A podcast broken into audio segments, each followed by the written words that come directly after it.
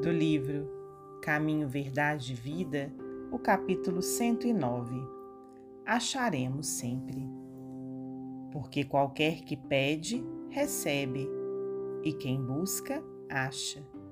Jesus, no Evangelho de Lucas, capítulo 11, versículo 10. Ao experimentar o crente a necessidade de alguma coisa, recorda maquinalmente a promessa do Mestre quando assegurou resposta adequada a qualquer que pedir.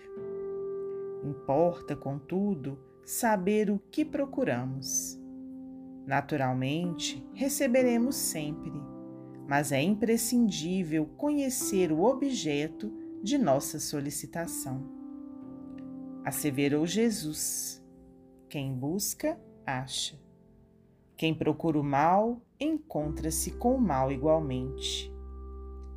Existe perfeita correspondência entre nossa alma e a alma das coisas. Não expendemos uma hipótese, examinamos uma lei.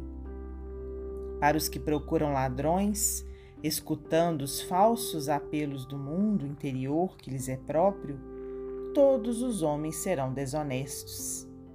Assim ocorre aos que possuem aspirações de crença acercando-se desconfiados dos agrupamentos religiosos. Nunca surpreendem a fé, porque tudo analisam pela má fé a que se acolhem. Tanto experimentam e insistem, manejando os propósitos inferiores de que se nutrem, que nada encontram efetivamente além das desilusões que esperavam.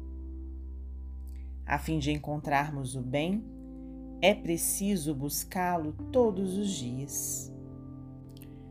Inegavelmente, num campo de lutas chocantes como a esfera terrestre, a caçada ao mal é imediatamente coroada de êxito pela preponderância do mal entre as criaturas.